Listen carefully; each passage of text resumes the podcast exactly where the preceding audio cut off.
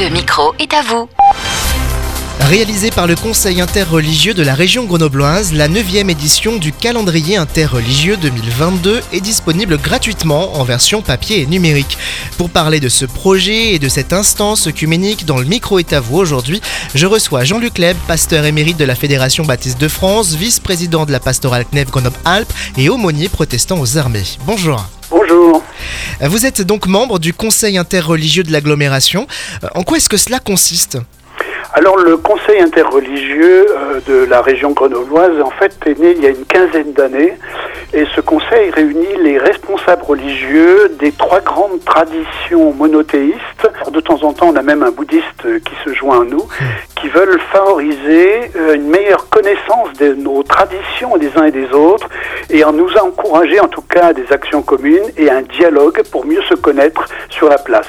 Au-delà de la confrontation du christianisme et ses sensibilités face aux autres religions, le dialogue interreligieux a-t-il aussi un impact sur la cité justement et ses citoyens dans la vie au quotidien, dans son action vis-à-vis de la spiritualité? Oui, il y en a un certain nombre d'impacts, notamment euh, lorsque dans certains quartiers nous organisons des marches, ou bien des conférences, ou bien des expos, ou des visites des différents lieux de culte. Moi-même, j'ai eu l'occasion de participer à la pose de la première pierre de la mosquée euh, de Grenoble, la grande mosquée de Grenoble, il y a quelques semaines en présence des autorités euh, politiques et, et religieuses. Tous ces éléments aident aussi dans certains quartiers à apaiser quelques tensions parce que les gens apprennent à se connaître. Ce groupe de réflexion et de conseil qui regroupe donc différentes composantes religieuses, juives, chrétiennes et musulmanes, se réunit euh, périodiquement et produit depuis 9 ans maintenant un calendrier interreligieux imprimé avec l'aide de la ville de Grenoble. Euh, quel est son but à l'origine?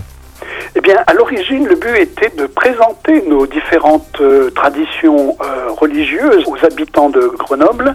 Et puis, chaque année, on a choisi un autre thème qui permettait d'approfondir ces, ces relations. Des croyants et même des non-croyants découvre dans ce calendrier des fêtes, des traditions chrétiennes, juives, musulmanes ou même des fêtes civiles. Hein. Et ce qui est intéressant, c'est qu'il y a un moment dans chaque mois où on explique ce que sont ces fêtes découvre des choses et ça nous apprend à mieux connaître l'autre. Pour cette année 2022, il met en valeur une, galerie de portraits d'hommes et de femmes qui ont contribué à la vie de la société française par leur engagement social, culturel ou humanitaire. Euh, c'était dur de faire un choix et surtout trouver un équilibre sur les sensibilités?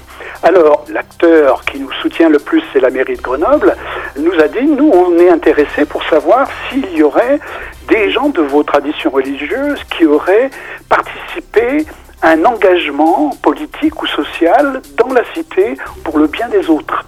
Euh, on a découvert à ce moment-là, en fouillant, des gens que nous ne connaissions pas. Bien sûr, il y a les traditionnels, mmh. Euh, Abbé Pierre, euh, Sœur Emmanuel, Raoul Follereau pour les lépreux, etc. Puis bon, vous avez plein d'autres noms. Mais tous ces gens ont quelque chose d'intéressant, c'est qu'ils proviennent d'univers religieux différents. Même lorsqu'ils se reconnaissent d'une tradition religieuse, c'est d'abord leur souci de l'être humain et de la société qui a été le point de départ de leur œuvre. Et leur foi a été pour certains le lieu d'enracinement dans leur action, mais ils ne l'ont jamais mis en avant, en tout cas pour un certain nombre. Bon, l'abbé Pierre a été nommé député, mais à part lui, il y en a très peu qui euh, ont mis en avant leur foi. Et pourtant, aujourd'hui encore, vous avez un certain nombre de gens qui euh, ont des engagements dans la société pour le bien de tous, techniques, philosophiques, sociales et industriels, et qui euh, sont portés par leur foi. C'est une façon de dire à la société qu'on peut vivre de façon intelligente une foi constructive pour le bénéfice de la société sans tomber dans les querelles religieuses. Jean-Luc Leb, merci d'avoir accepté notre invitation sur Phare FM pour nous parler du Conseil interreligieux de la région grenobloise et du calendrier interreligieux 2022. Au revoir. Merci, avec plaisir.